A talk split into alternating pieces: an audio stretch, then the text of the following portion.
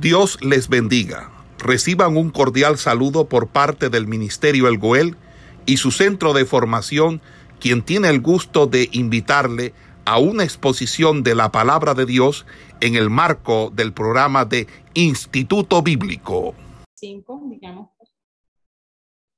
capítulo 25 nos habla de cómo Israel cometió un error, como bien dice eh, la palabra. Eh, ellos pues eh, fue el consejo que le dio Balán al pueblo para que desviara el corazón de, Israel, ya que no pudo maldecirlo, eh, escogió otra táctica y pues esa táctica fue que sus mujeres pues los invitaran a, a ofrecer sacrificios a sus dioses. Y es ahí donde el pueblo dice que comió y se inclinó pues ante los dioses de esto. Eh, cuando esto ocurre, pues dice que el furor de Jehová se encendió, dice el capítulo 3, contra el pueblo de Israel.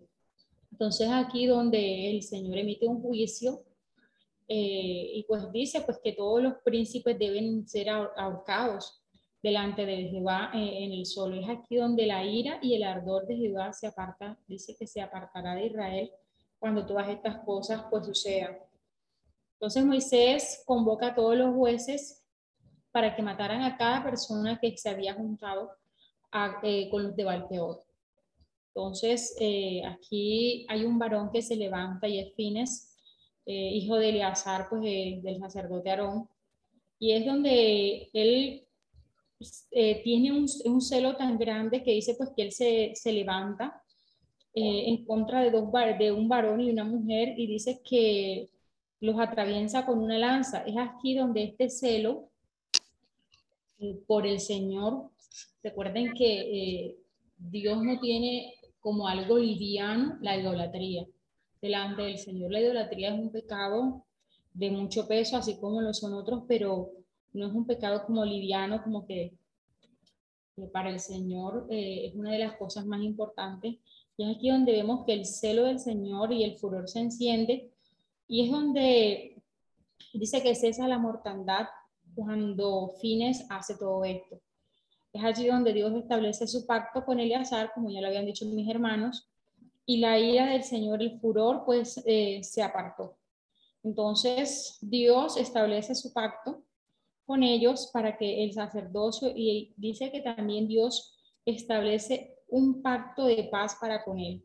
Dice que tendrá él y su descendencia después de él el pacto del sacerdocio perpetuo, por cuanto tuvo celo por su Dios e hizo expiación por los hijos de Israel. Entonces, eh, si ustedes también recuerdan, eh, cuando el Señor Jesús entró en el templo y vio pues, todas las cosas que estaban sucediendo y que estaban pasando en la casa, dice el Señor, eh, el Señor Jesús dice que se airó también, se levantó, hubo un celo por la casa de su Dios, es donde volcó todas las mesas. Entonces, este mismo celo que tuvo Finés fue como ese celo que tuvo el Señor. Eh, en cuanto a la casa de, del Señor. El capítulo 26 nos habla del censo del pueblo de Moab. ¿Qué pasa con todo esto? Sucede que todas estas cosas que se dan aquí son todos los preparativos para entrar a esa tierra prometida, para entrar a la tierra de Canaán. Ese segundo censo que se visiona en el capítulo 6 se hace debido a que la, generación que había sido contada en ese primer censo ya había muerto, pues con excepción de Moisés, de Josué y de Caleb. Los israelitas pues hicieron nuevas listas por ciertas razones militares y pues preparación para entrar a la tierra de Canaán. Este segundo censo pues indicó que el número eh, total de los israelitas no había disminuido mucho y pues que había 2.000 hombres menos que en ese primer censo que se había hecho hace 39 años. Eh, el capítulo 27, eh, voy a hacer, digamos, que énfasis en, en lo más específico dentro de esto. Aquí, pues, en, este capítulo 26 se da lo que es eh, la preparación, pues, para la tierra, el censo sobre cada uno de, de la tribu, de la tribu de Leví, los Caleb y Josué sobreviven, el capítulo 27 nos habla de una petición que hicieron las hijas de Zelofear.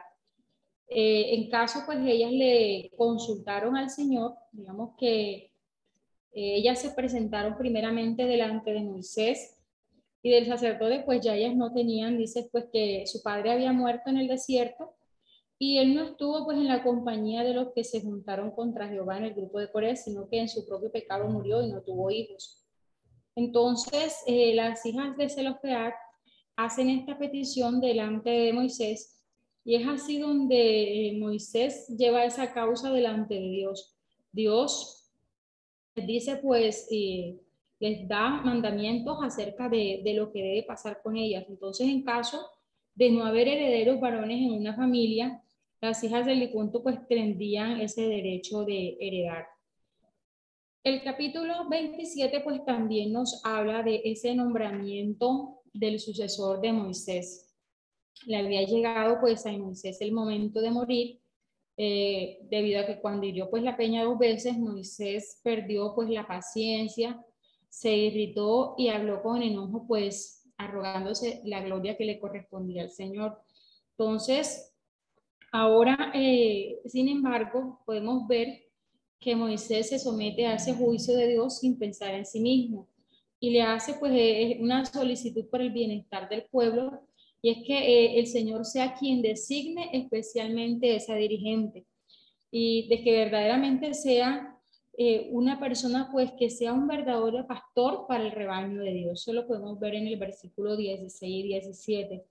Dice, ponga Jehová, Dios de los espíritus de toda carne, un varón sobre la congregación, que salga delante de ellos y entre delante de ellos, y los saque y los introduzca, para que la congregación de Jehová no sea como oveja sin pastor. Entonces, ¿por qué Moisés no dejó pues todo en las manos de los israelitas? Eh, pudieron haberse, Moisés haberse hecho muchas preguntas debido pues que a todo lo que había transcurrido en este caminar por el desierto, Moisés pues reconocía que tanto su propio criterio como el del pueblo podían estar equivocados. Entonces era una época crítica, pues Moisés había ocupado el cargo durante un periodo muy largo y pues también tenía una tarea muy importante. Eh, esa tarea importante pues era llevar eh, a ese pueblo de Israel a la conquista de Canaán. Entonces, podemos mirar pues también que si nos vamos al contexto de nuestra actualidad, muchos pastores han fallado en este punto. Eh, cuando el sucesor no es la persona adecuada para llevar el cargo, la iglesia no prospera y la obra de años puede echarse a perder. Entonces Moisés no procuró instalar a uno de sus hijos, ya sea a Jefferson o a Eliezer. No confiaba en su propio razonamiento, pues para estudiar la situación y elegir un hombre, sino que pidió la dirección de Dios, pidió que Dios pusiera un varón que saliera y entrara delante de la congregación. Esto es una expresión hebraica que se aplica pues a un hombre que es capaz de comenzar y terminar con éxito pues las empresas que emprendiera. Entonces Dios designa a Josué, ese varón en el cual hay un espíritu, dice pues eh, eh, es alguien que está lleno del espíritu de Dios. Entonces hacía mucho tiempo que Josué había estado con Moisés ayudándole como su mano derecha. Era tiempo ya de que él asumiera pues esta responsabilidad. Entonces, algo que podemos ver aquí que eh, el sacerdote, en este caso es un sacerdote, debía confirmar pues esta elección. Ahora, ¿por qué era necesario que esto sucediera? Pues era necesario para disipar toda duda de que la elección era de Dios. Moisés honró a Josué y le reconoció en público que era el dirigente escogido por Dios. Entonces, dice eh, el versículo 21, él se pondrá delante del sacerdote Eleazar y le consultará por el juicio del Urín delante de Jehová, por el dicho de él saldrán y por el dicho de él entrarán, él y todos los hijos de Israel con él y toda la congregación. Y Moisés hizo como Jehová le había mandado, pues tomó a Josué y lo puso delante del sacerdote Eleazar y de toda la congregación. Y puso sobre él sus manos y le dio el cargo como Jehová había mandado por mano de Moisés. Entonces, eh, este capítulo pues eh, nos lleva y es de total relevancia y es cuando ese pastor ha tenido tantos años pastoreando este pueblo y llegó su tiempo, digamos que de entregar, Dios le ha dicho, eh, ciertamente pues será reunido a tu pueblo, es la expresión con que el Señor le dice que ya llegó el tiempo. Entonces, es allí donde él mismo, preocupado ya por, por este pueblo que Dios le permitió pastorear todo este tiempo, hace esa solicitud al Señor. Entonces, el capítulo 28 nos, nos habla acerca de todo lo que son las ofrendas, como bien pues había compartido aquí mi hermanita, las ofrendas diarias, las ofrendas mensuales del día de reposo y pues ofrendas de las fiestas solemnes. Ya estas instrucciones, eh, recuerdan ustedes pues que Dios las había dado. En el Éxodo nuevamente está aquí eh, el autor de números recordando pues todo lo que Dios, haciendo énfasis un poquito más en lo que Dios les había ordenado. Entonces, eh, el capítulo 29 también nos habla de todo eso. el capítulo 30 nos habla pues sobre la ley de los votos. Entonces, esta ley de los votos, eh, dice el versículo 1, habló Moisés a los príncipes de las tribus de los hijos de Israel diciendo, esto es lo que Jehová ha mandado. Cuando alguno hiciere voto a Jehová o hiciere juramento ligando su alma con obligación, no quebrantará su palabra, hará conforme a todo lo que salió de la boca.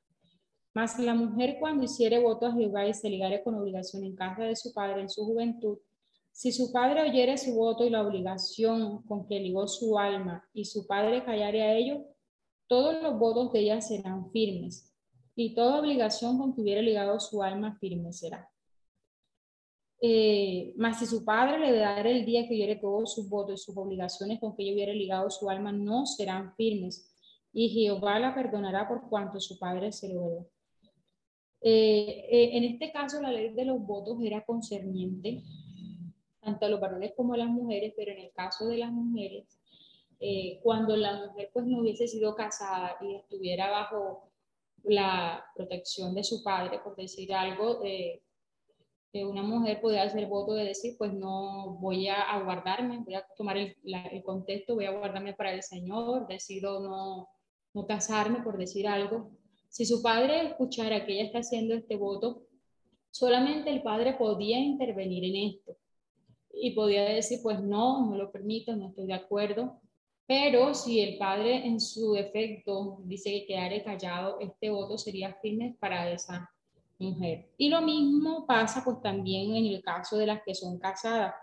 Si ese voto pues que esta persona eh, hiciere y su esposo lo hiere por decir algo, eh, la esposa dice, bueno, yo voy a tener un mes de abstención total en cuanto a las relaciones sexuales. Si el esposo no dijo nada, esto tiene que ser firme. si su esposo no estuviera de acuerdo con esto, era él quien, quien tenía derecho a intervenir en cuanto a este voto. Entonces, pues, eh, esa, este, el capítulo 30 nos habla de esa ley de los votos. El capítulo 31 nos habla de la guerra contra Madián. Eh, este capítulo eh, nos habla de que Dios mandó a Israel a considerar a Madián como su enemigo y mandó pues a destruirlo por completo por la seducción de Valpeor. Asimismo, pues si permitía a Madián permanecer, posteriormente habría peligro de que se corrompiese nuevamente a los israelitas. Entonces, esto era declarado como una guerra santa. es una guerra santa? Aquella pues que ejecuta una sentencia divina. El ejército iba acompañado del sacerdote y de las trompetas sagradas y pues tenía el propósito de inculcar en el corazón de los hebreos cuán grave es el pecado de la prevaricación contra Jehová. Entonces, eh, este capítulo eh, nos habla de que Dios es quien como tal ordena eh, esta guerra. Ahora, esta guerra pues tuvo un lugar importante en los comienzos de la historia de Israel, porque también nos da a entender que Jehová sería soberano y que él llevaría pues, a cabo sus propósitos en la historia a pesar de toda la oposición. Ahora, Dios también sería ese gran dirigente, quien dirigía a los escuadrones de Israel, dice que él sería el dirigente de los ejércitos de Israel y les entregaría la victoria. Pero eh, a cambio de eso, pues eh, una parte pues de los cautivos y el botín le pertenecían y habían de ser pues entregadas a los sacerdotes y levitas. En el caso pues de Madián, una parte de la nación eh, también escapó y pues posteriormente llegó a ser uno de los opresores de Israel, eso lo vemos en jueces 6-8. Entonces, no, porque no, sé cómo buscarlo, o sea, no lo encuentro aquí. Eh, por favor, recuerden los micrófonos, Mariluz.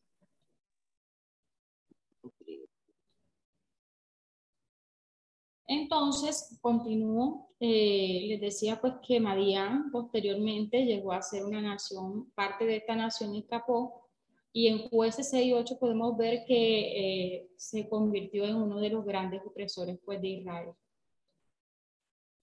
El capítulo 32 pues ya nos habla de lo que es la repartición de la tierra. En este caso pues Rubén y Gad se establecen a lo que es el oriente del Jordán, la tierra de Canaán, esa tierra prometida por Dios a los patriarcas. Entonces tenía por límite el oriental, que es el río Jordán. Pero pues la derrota de los amorreos había hecho a los israelitas dueños de una buena porción de lo que es Transjordania, una tierra eh, que es rica en pastos. Las tribus de Rubén, de Gad y de Manasés la pidieron pues para sí, alegando que tenían pues gran número de ganado y pues, aunque Dios les había liberado de Egipto y les había prometido una heredad en Canaán, Moisés permitió que Rubén, Gad y la mitad de Manasés tomara posesión pues de lo que era Transjordania, con la condición de que ellos pues repartiesen en la conquista de Canaán. Entonces estas dos tribus y media recibieron una de las porciones más ricas en Palestina, pero sus descendientes también pagaron un precio pues muy alto eh, Transjordania pues carecía de lo que eran fronteras naturales pues que les ofrecieran esa debida protección contra los invasores. Consecuentemente pues las otras tribus tuvieron que enviar sus ejércitos muchas veces en los siglos posteriores pues para defenderla. Eso lo podemos ver en, en el libro primera de Samuel 11.1 y en el libro de Reyes 22.3. Hay intérpretes pues, de la Biblia que consideran que estas dos tribus y media pues, proporcionan un ejemplo eh, de lo que le pasa a los creyentes. Estos pues se satisfacen con la liberación de la culpa del pecado y no desean totalmente entrar a esa plenitud del espíritu y por ende pues muchas veces son los más vulnerables a los ataques del enemigo. Entonces, eh, en el capítulo 33 del verso 50 eh, al capítulo 36, 13, eh, Dios da unos mandatos eh, de cómo pues, se iban a ocupar la tierra en Canaán. Entonces, pues anticipando esa pronta entrada de los israelitas en la tierra prometida, Moisés le dio varios mandatos. Primeramente, pues les exhortó a expulsar completamente a los cananeos pues si no, estos le serían por aguijones en sus ojos, dice, y espinas en sus costados, es decir, serían aquellos que estarían eh, haciéndole pues oposición directamente.